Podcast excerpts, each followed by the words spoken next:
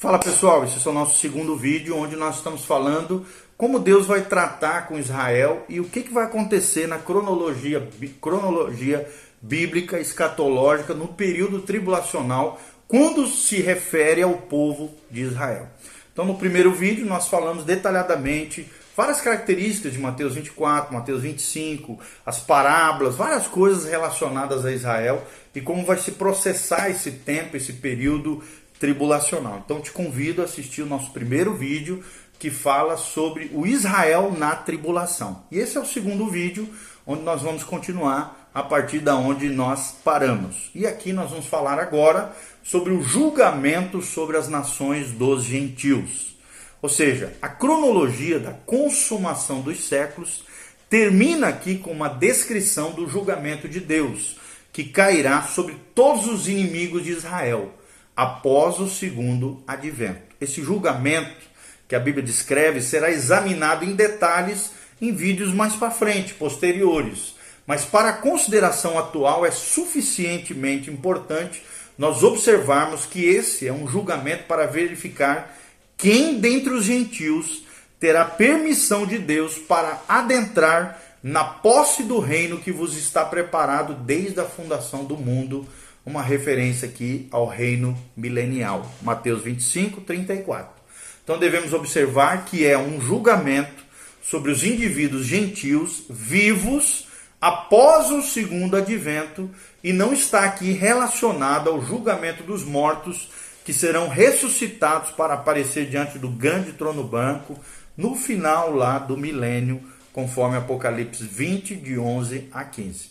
Então aqui ele foi precedido, né, esse julgamento, por um tempo em que o evangelho do reino foi pregado por 144 mil testemunhas e pelo remanescente fiel de Israel. Esse julgamento determina a reação do indivíduo à sua pregação, a pregação do evangelho do reino do Messias que veio nesse segundo advento. Com relação a esse julgamento dos gentios, Kelly descreve o seguinte: aqui o critério de juízo é um assunto simples e único, que se aplica apenas àquela geração vivente de todas as nações. Como você tratou os mensageiros do rei quando eles pregaram o evangelho do reino antes da chegada do fim? É a pergunta que vai ser feita. E o fim agora, evidentemente, chegou, que é o fim da tribulação, o início do reino milenial.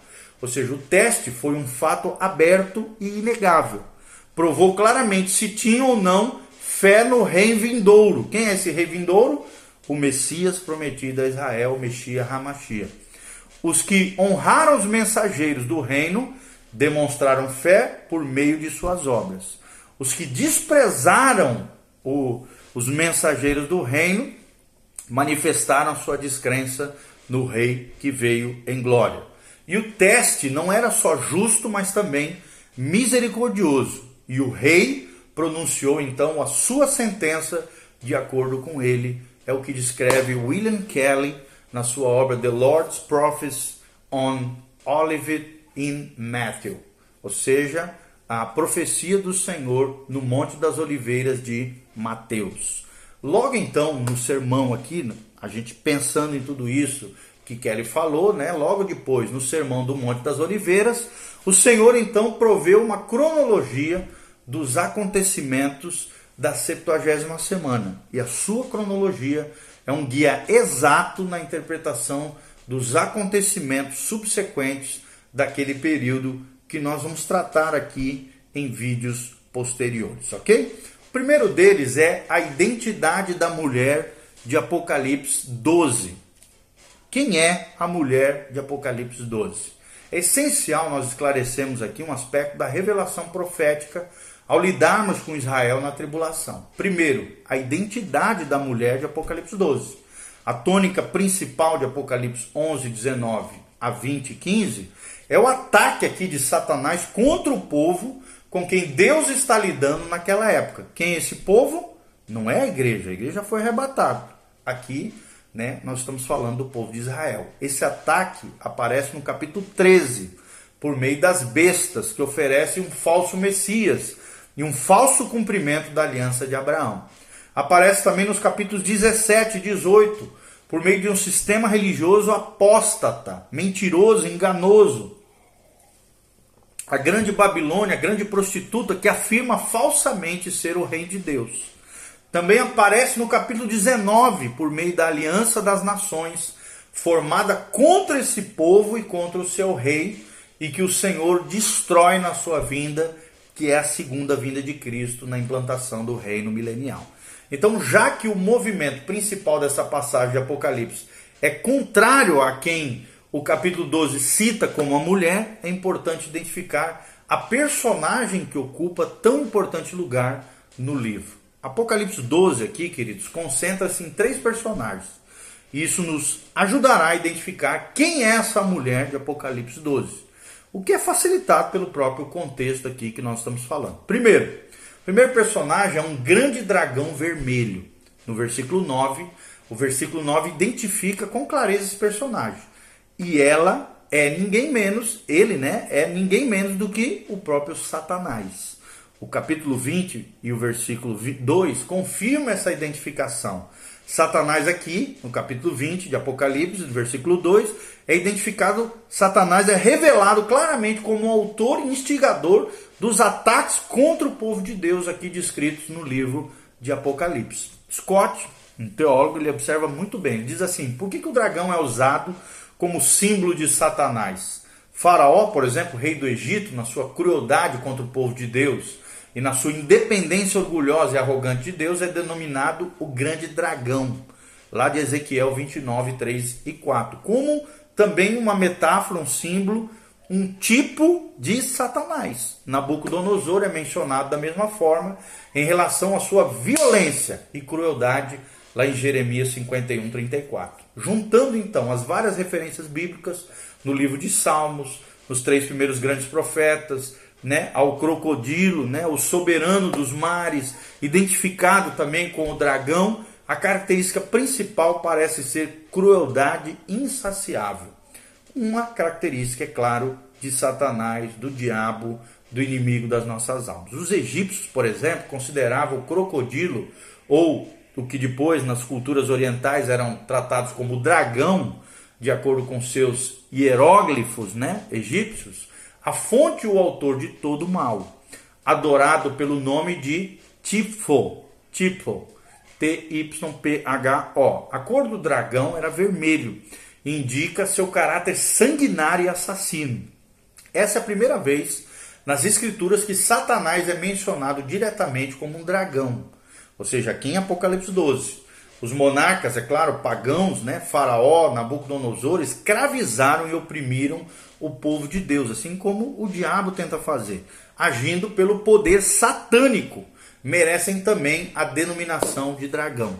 Mas no período tratado no nosso capítulo aqui, capítulo 12 de Apocalipse, Satanás é o príncipe desse mundo, seu governador, e o poder romano é um instrumento por meio do qual ele age. Logo, o título Grande Dragão Vermelho pode agora, pela primeira vez, ser usado por ele, conforme a obra Exposition of the Revelation of Jesus Christ, ou Exposição da Revelação de Jesus Cristo, de Walter Scott. Pensando um pouquinho nisso que nós acabamos de mencionar de Walter Scott, o dragão aqui aparece com sete cabeças, dez chifres, sete coroas nas cabeças, conforme Apocalipse 12, 13 que são as mesmas que a besta possui nos capítulos 13 e 17.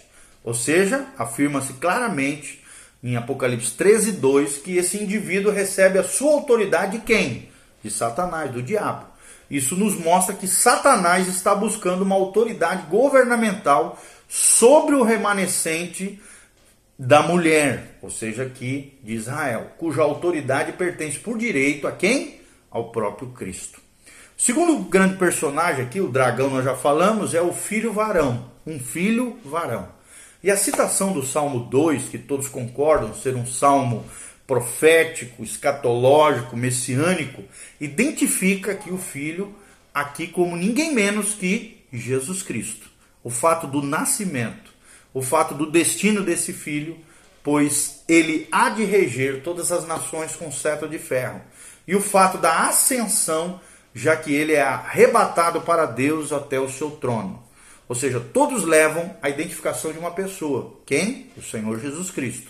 Pois todas as três afirmações não poderiam ser feitas a respeito de ninguém mais. Um terceiro grande personagem é o que nós estamos aguardando, a mulher vestida do sol. A mulher de Apocalipse 12, que é quem nós queremos identificar aqui. Então, embora haja um acordo geral entre comentaristas de todas as tendências com relação à identidade dos dois indivíduos mencionados anteriormente, o filho varão e dragão, há grande diversidade de interpretações com relação à personagem principal dessa passagem de Apocalipse 12. Primeira delas, existiram muitas falsas interpretações da identidade dessa mulher. Alguns creem que ela era Maria. No entanto, a única característica que tornaria isso possível seria a maternidade, pois Maria jamais foi perseguida, jamais fugiu ao deserto, jamais foi cuidada por 1260 dias. É o que diz F.C. Jennings na sua obra Studies in Revelation, Estudos do Apocalipse. Outros já acreditavam que essa mulher fosse a igreja que está trabalhando para trazer Cristo às nações, o filho varão aqui seria Cristo. É a versão, por exemplo, de Ford Ottman, na sua obra The Unfolding of the Ages. Né? Na página 280 ele menciona isso. Isso, no entanto, baseia-se no princípio alegórico de interpretação e deve, claro, ser rejeitado. A igreja não produziu Cristo, mas Cristo produziu a igreja. Já que a igreja não é vista na terra nos capítulos 4 a 19 de Apocalipse, ela não pode ser representada por essa mulher. Outros já identificam a mulher como o líder de alguma denominação específica, mas somente pelos devaneios mais loucos da imaginação é que um indivíduo seria levado a fazer essa interpretação hoje. É alegoria, é espiritualizar algo realmente é, irracional da nossa parte se nós fizéssemos isso. Uma segunda possibilidade de interpretação é a interpretação dos pré-milenaristas, dispensacionalistas, que tem sido que, a, que tem dito que a mulher nessa passagem representa a nação de Israel. Há várias considerações que apoiam essa interpretação. Primeira delas, o contexto inteiro da passagem revela que João está lidando com a nação de Israel. Gablin escreve o seguinte, ele fala o seguinte, Gablin, Apocalipse, no capítulo 11 a 14, leva-nos profeticamente a Israel, a terra de Israel, a tribulação final de Israel, ao tempo da angústia de Jacó e a salvação do remanescente fiel. O cenário aqui do capítulo 11 é a grande cidade que espiritualmente se chama Sodoma e Egito, onde também o seu Senhor foi crucificado. Aquela cidade não é Roma, mas Jerusalém.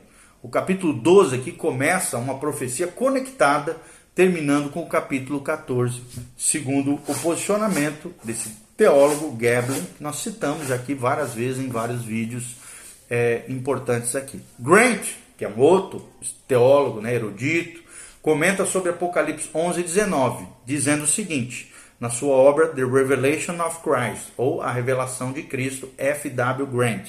Ele diz que a arca, então, vista no templo no céu, é o sinal da graça não esquecida de Deus para com Israel. Logo, né, pensando um pouquinho sobre o que fala Grant aqui, o contexto dessa passagem mostra que Deus está lidando com Israel novamente. É o que diz também Ottman na sua obra.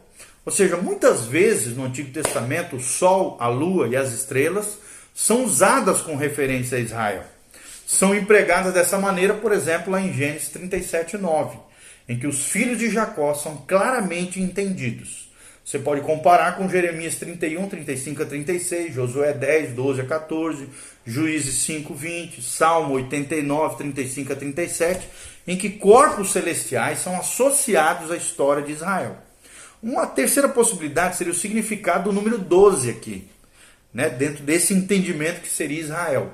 O número 12 não só representa as 12 tribos de Israel, mas é usado nas escrituras como um número governamental. É o que afirma Jennings.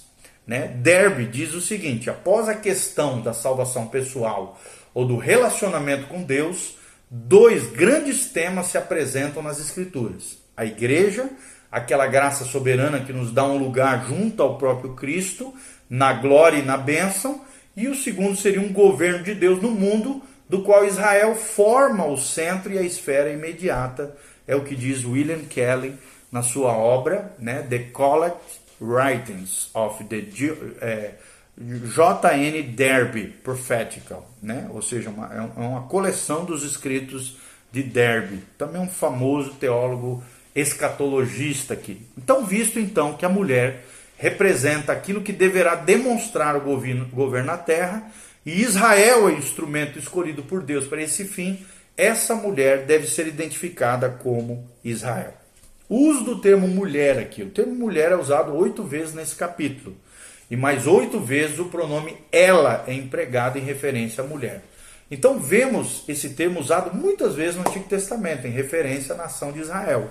É usado dessa maneira em Isaías 47, Jeremias 4, Miqueias 4, Isaías 66, enquanto a igreja que é chamada de noiva ou virgem casta, jamais encontramos aludida a igreja aqui como mulher. OK? O nome do adversário, o nome aqui nesse trecho de Apocalipse 12 é dragão e é usado em todo o Antigo Testamento em referência a algum adversário específico da nação de Israel. O nome deve ser aplicado a Satanás nesse capítulo, porque todos os outros perseguidores que levaram o nome de dragão eram apenas prenúncios da grande perseguição que está por vir no futuro, profeticamente por meio de Satanás. O uso do nome dragão, em referência ao perseguidor, identificaria aqui o perseguido como Israel, com base nos empregos anteriores, conforme nós relatamos escritos na palavra de Deus. O uso do termo aqui deserto o deserto aqui é aludido como um lugar de refúgio dado à mulher na sua fuga em Apocalipse 12, 14. Não podemos aqui, amados, negar que o deserto tem referência singular a Israel na sua história nacional. Israel foi levado ao deserto na terra do Egito. Por exemplo, em Ezequiel 20, 36 menciona isso. Israel recusou-se a seguir o Senhor na terra prometida, retornou ao deserto por 40 anos. A descrença de Israel levou Ezequiel a declarar o propósito de Deus, lá em Ezequiel 20, 35, que diz: Levar-vos-ei ao deserto dos povos, e ali entrarei em juízo convosco, face a face, diz o Senhor. Oséias também revela que no longo período em que Israel passaria no deserto, Deus seria misericordioso com eles, conforme descreve Oséias 2, 14 a 23. Tudo isso está na obra de W.C. Stevens, é, descrito na sua obra Revelation, Crown Jewel of Prophecy, ou seja, Apocalipse, a coroa judaica da profecia, traduzindo aqui para o português. O filho varão, o paralelismo aqui, né, esse personagem do filho varão, entre Apocalipse 12 e Miqueias 5 ajuda a identificar a mulher como Israel. Miqueias 5:2 registra o nascimento do rei. Por causa da rejeição desse rei, a nação será deixada de lado. Nesse período era da igreja. Portanto, o Senhor os entregará, conforme Miqueias 5:3. A nação aqui estará em dores de parto nos três primeiros anos e meio, até ao tempo em que está em dores tiver dado a luz, conforme Miqueias 5:3. Isto é, até o cumprimento dos propósitos de Deus para Israel. E o mesmo plano é apresentado em Apocalipse capítulo 12, ok? Então, a afirmação específica das Escrituras, por exemplo, em Romanos 9, 4 e 5, Paulo escreve com relação aos israelitas, descrevendo o seguinte: Deles descende o Cristo, segundo a carne, Romanos 9, 5. Já que o filho varão pode ser identificado com certeza, já que aquela que dá a luz, o filho varão, é denominado Israel, a mulher, obviamente, deve ser identificada como Israel. Os 1260 dias, duas vezes, né? Nessa passagem, a menção ao período de três anos e meio, que Israel vai passar, conforme relatado Apocalipse 12, versículos 6 e 14. Isso se refere à última metade da semana das profecias, da 70 semana de Daniel, o que nós chamamos de grande tribulação. Essa profecia é declarada especificamente Sobre o teu povo, diz a Bíblia, e sobre a tua santa cidade, uma referência a Jerusalém, Daniel 9, 24. Visto que ela é declarada a Daniel, só poderia referir-se, é claro, ao povo de Daniel, a Israel. E a sua cidade aqui seria Jerusalém. Cada vez que esse período é mencionado nas Escrituras, esse 1260 dias, ou 42 meses, ou três anos e meio, ou um tempo, dois tempos e metade de um tempo, sempre se refere a Israel. Até porque Deus vai tratar Israel na tribulação. E um período em que Deus está lidando com aquela nação nesse período tribulacional. Outra referência aqui, importante de Apocalipse 12, é Miguel, o anjo Miguel. Lá em Daniel 12:1, o anjo Miguel é chamado de o grande príncipe, o defensor dos filhos do teu povo. Miguel está unido com o destino da nação de Israel por essa palavra do Senhor a Daniel. E em Apocalipse 12, 7, ele reaparece aqui novamente com referência à peleja no céu.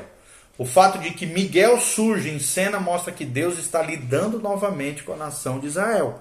Porque Miguel aqui é um ator que, que cuida do destino de Israel quando Israel está em jogo. Então, à vista dessas coisas, é, nós podemos ver claramente é, que a mulher não pode ser ninguém senão Israel, com quem Deus afirmou as suas alianças, os pactos abrâmico, palestino, davídico, a quem essas alianças serão cumpridas quando? No período do milênio. Ok? Então, no próximo vídeo, nós vamos estar falando sobre o remanescente do período tribulacional. Tudo isso sobre Israel e o tratamento de Deus de Israel na tribulação. Deus nos abençoe, em nome de Jesus, continue conosco, que a palavra de Deus alimente a sua fé, porque Maranata vem, Senhor Jesus. Jesus está voltando. Coloque em ordem a tua vida, te consagre, te santifique. Jesus está voltando. Põe em ordem a tua casa, o teu coração, se santifique, se consagre, não seja pego despercebido. Porque quando menos, né, você se der conta, o Senhor virá como um ladrão na noite, conforme Mateus 24. Então fique atento, Jesus está voltando, a era da igreja está acabando e o arrebatamento está às portas, meu irmão. Te prepara para encontrares com o teu Deus. Maranata, hora vem, Senhor Jesus. Que Deus te abençoe. Siga-nos nas redes sociais. Clica no link abaixo aqui. Aparece todas as nossas redes sociais. Se você também quiser ofertar nos nossos ministérios, se Deus tocar no seu coração, nós seremos tremendamente gratos por isso, né? Nessa fase de, de, de, de quarentena, né? Seria uma bênção isso para todos nós. Que Deus abençoe, prospere a tua casa, a tua família, te proteja, te livre e te guarde de todo mal, porque Maranata vem o Senhor Jesus e Deus é o grande protetor do seu povo, o povo de Israel, mas também o Israel espiritual de Deus, que somos nós, a igreja do Senhor. Amém? Um abraço, fica na paz, compartilhe esse vídeo com outras pessoas e que Deus abençoe vocês. Amém e amém.